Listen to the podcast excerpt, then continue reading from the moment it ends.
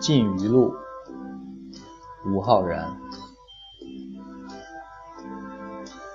我离本科毕业已经五年了，毕业季不是过去经历过最大的事件，未来更不会是，但它一直是记忆中最重要的一次变动，因为年少的青涩只有一次，以后不会再有其他事件与它代表着同样的告别。不会再催生出同样的不宁与惘然，仿佛少年时代是一束火焰，如今平淡生活里的热情，最多只敌得过当日灰烬里的余温。五年前的五月，令人抓狂的毕业答辩终于结束，我们可以有将近一个月的时间和大学告别。组成毕业季的似乎一直是吃饭，只要一有机会，凑足的人数足够。我们就会去吃饭，整个六月几乎没有几顿清淡寡味的食堂餐，有些饭点在食堂吃过以后，接到电话又跑出去再吃一顿。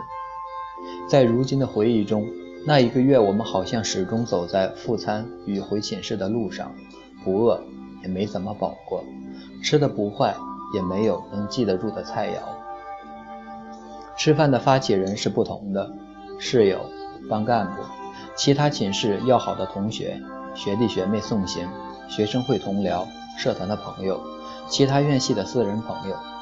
然而，每一桌饭的主题都是道别。隔两三天，总有差不多的一群人便要道一次别。这种平凡道别所积累起的伤感，莫如说是疲惫，像一种闷闷的、不太明显的保障，因为积累的过程太久，到最后。也没有找到爆发的时刻。吃饭常常是在校外，要出校会经过长长一条梧桐路。刚入校那两年，我们时常在白天的梧桐路上走来走去，为了省一块钱，不舍得坐校车。在这最后几个月里，这条路又被走了许多次。不过往往是在夜里，我们快毕业了，不再忧虑终点和课程。我们在那条路上能够心无挂碍地高声交谈、自嘲和唱歌，这是四年前或者多年前年少时憧憬过的象牙塔之声。在离在离开这座殿堂之前，第一次也是最后一次奏响。也是在大四的末尾，我们第一次发觉，真的没有多少局外人会关注我们这种特殊的状态。曾经在大一、大二的时候。觉得大四学生与自己并非同道，也与学校并不相容。而现在，大四的我们终于也享受到这种疏离带来的自由，也在承受着自由的单薄。在漫长的四年里，我们许多次被教导，当下的经历是未来社会生活的预告片。但我在毕业数年后认为，只有这悄悄潜入毕业季所有角落的疏离感。能够预告走上社会之后许多无法向他人道的滋味。在如今的回忆中，这条路在夜晚始终弥漫着淡金色忧愁的水雾，因为那些梧桐，那些稍后那个秋天让我怀念又迷惑的梧桐，它们撑起的穹隆仿佛一个永恒的庇护所。梧桐的古老和我们的年轻对照过于分明。反而形成了一种和谐，只是这之前需要四年的铺垫。最后一个学期，无人不是忙乱的，读研、工作、毕业论文、学分绩点，不时有事物绊到脚下，需要匆促的解决，但又好像什么事都没有做成。同学们离校外出的频率比之前高了很多，相比需要费心筹备的告别会、毕业典礼、吃饭。自然是一种最便当的仪式。学校周围的小饭馆早已熟人我们的消费水平与菜式选择，不需要花多少钱，便能办出鱼肉饕餮的一餐。尽管如此，那种悬置的心情还是填不满的。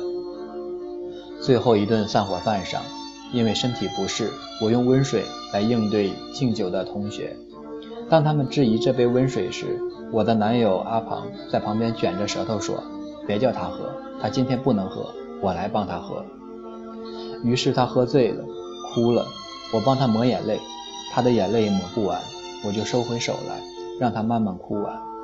我坐在桌边，看着同学们相互敬酒，有男生捶着对方的肩膀，有女生在哭泣中拥抱，有沉默寡言的人过来对我说：“我很喜欢你的文字，加油。”我说：“谢谢。”然而仅止于此，因为我真的一点儿也不醉。那是一顿在酒店开设的、花了很多钱的最后的告别餐。之前我们猜测会吃很久，吃的性情自私，掏心挖肺。结果，也许是每一个人都在等着别人失态，最终没有一个人真正失态。唯有一个男生，在结束后不停嚷着：“我们班每个人都一定会成功！”妈的，声音中气十足，震得人耳朵疼。语气里，与其说是励志，莫如说更多是慌愤怒。可能是愤怒别人喝得不够醉，要自己代表全班的真性情；也可能是成功这两个字确实令他痛苦。有两个男生拽着他，把他按进一间的士里，向我们说：“我们先带他回去。”他们脸上带着微笑，仿佛蛮享受这项任务。大概护送醉鬼跟别的事不同，更容易显出他们的绅士与成熟。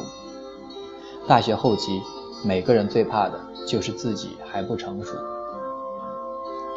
他们离开后，我们剩下的人就走回去。初夏的武汉是潮热的，大家都穿着短装，一双双年轻的腿在夜色里伸展着。几十人渐渐散开，拉成了细长的蛇。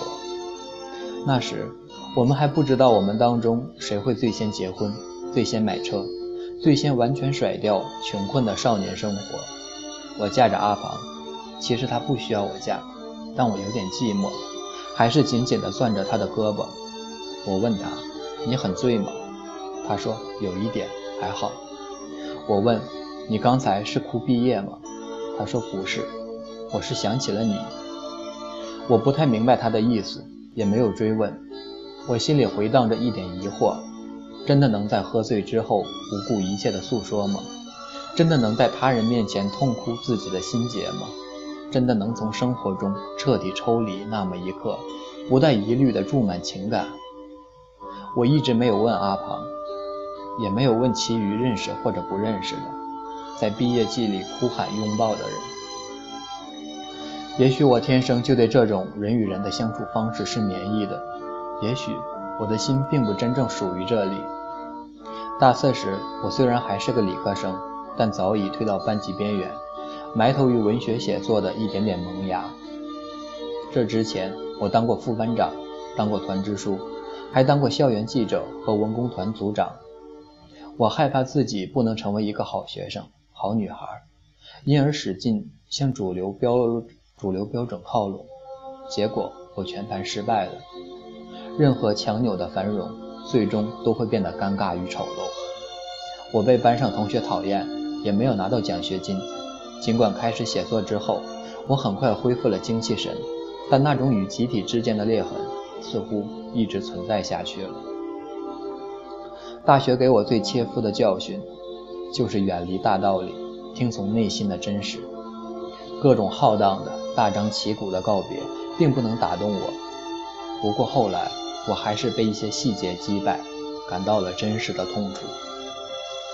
毕业前夕，每个人都倒腾出整袋整袋的书本纸张，把它们从乱七八糟的柜子里一一检点出来，是一个非常难忍的过程。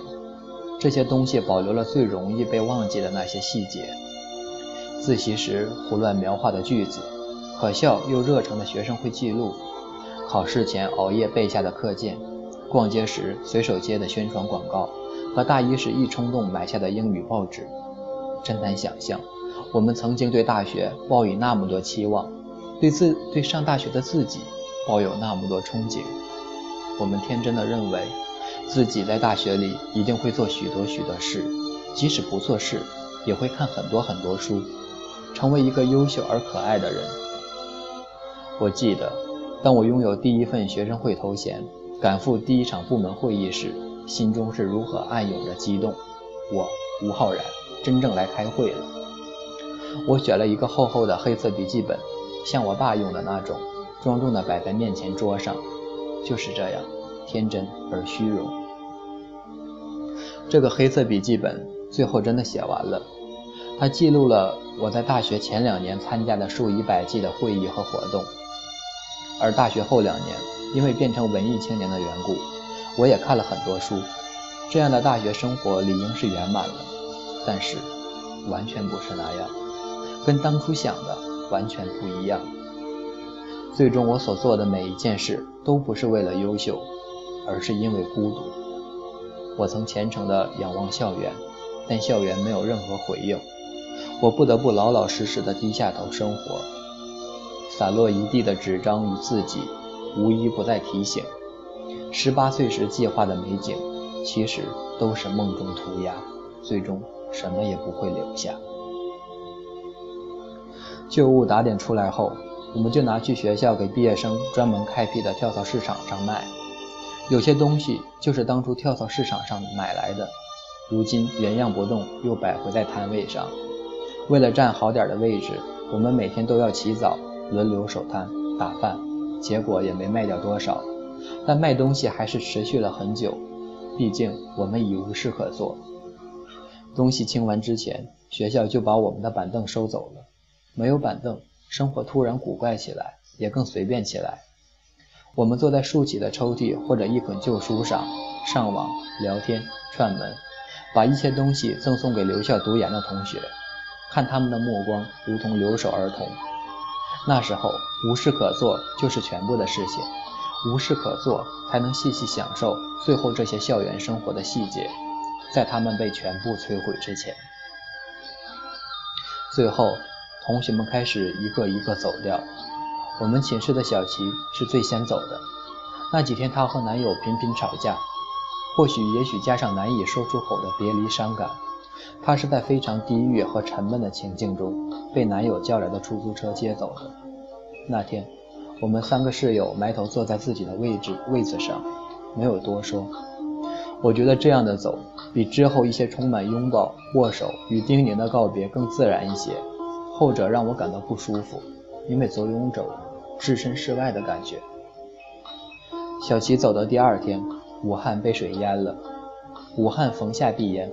那一年更甚，下了几天暴雨，有些地方都成了灾，上了报纸。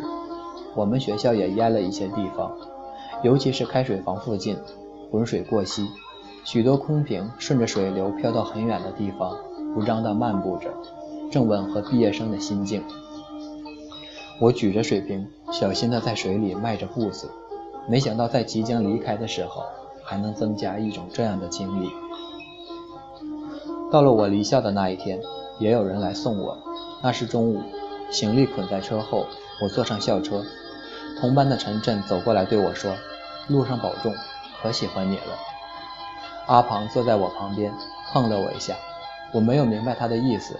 他说：“你应该下车和他说说。”这时车子开始准备启动。我说：“我不知道。”还有一位女同学与我一道走。我们在校门口一起打车去火车站，阿庞掏了车费，没要他分担。在武昌站门口，他拿下行李，对我们说：“谢谢啊，再见。”阿庞说：“再见，路上小心。”我也点头道别。我们都很平静，如同我们本是陌生人，只是陪对方走了一小段路，再回到各自的行程中。尽管彼此都知道，这可能是我们的最后一面。确实。至今我没有再见到过他。我们本是陌生人，只是陪对方走了一小段路，再回到各自的行程中。心绪的翻涌是在二十四小时之后才迟迟到来的。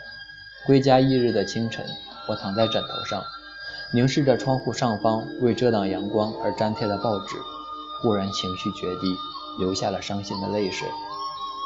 想到再也不能去会员吃饭，再也不能和一些同学畅谈，再也不能走出宿舍看到站在草地上的阿庞，我简直心如刀割。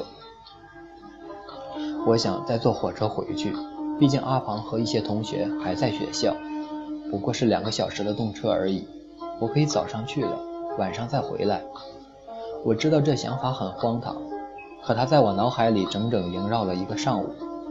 直到这天剩余的时间不够真正实施行这个计划，于我而言，一个最熟悉的世界崩塌了。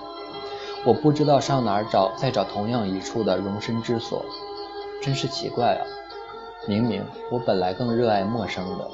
我还记得大四如何比大一、大二轻松许多，因为许多以往认识的人都走了，我可以无忧无虑地在校园里，在校园里想着心事，不会因为忽略了一个招呼而招致一场小小的烦恼。那些狮子一样的烦恼啊！一天之隔。所有快乐与不快乐的事都好像已无迹可寻。我真的拥有过大学吗？瞬息即逝的时间，真的一分一秒的流淌过四年吗？这些事如今都过去了。毕业后这几年里，我回过学校若干次。起初回去是一件精神上的大事，会张开全身毛孔，搜索一切曾经包裹过自己的事物。后来渐渐换成了过来人的眼光，直到最后开始过门而不入，只心里稍稍有些摇晃。那里是我读本科的地方，那里有些往事。我曾以为我的大学经历是独特的，如今才晓得那些悸动的情绪，乃是每个人的必经之路。回去也不是一个恰当的词，因为那里已经不再收容我。其实那所校园从未记得过我。也从未记得过任何人。每一所校园都是如此，唯有自己是自己脚下的路。离开了校园的我们像飞鸟，开始教科书上的翱翔；但若接地气点说，则是有了飞鸟各头林的最初体验。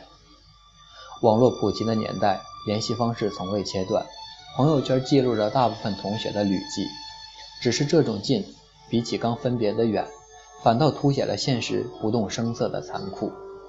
老同学保持联系是可能的，但若长久下去，必然是逐渐过渡成新朋友，换以新的交道方式。而那些不再有联系，只静静地躺在联系列表中的名字，真的成了永久的秋虚。没有人会一直停留于已经结束的事物，所需的只是时间。而我曾经那样念念于这场道别。每一次回想，都会觉察记忆如何被时间无可抵挡的逐渐侵蚀。曾经习以为常的日子，亲切可触的人，不知何时就面就慢慢模糊了原有的鲜活质地。直到如今，我的世界已完全看不到旧日的任何痕迹。也许我已经不在乎那些人与事，也许我是在用一种独特的方式在乎着。我从没有憧憬过同学会之类的重聚，就让记忆以残骸的形式保存完整吧。毕竟这世界上大部分的重温旧梦，其实都是在破坏旧梦。只不过生活的洪荒席卷大部分事物而去，留下一些东西，便属于能够在沉默中悄悄烙印的那部分。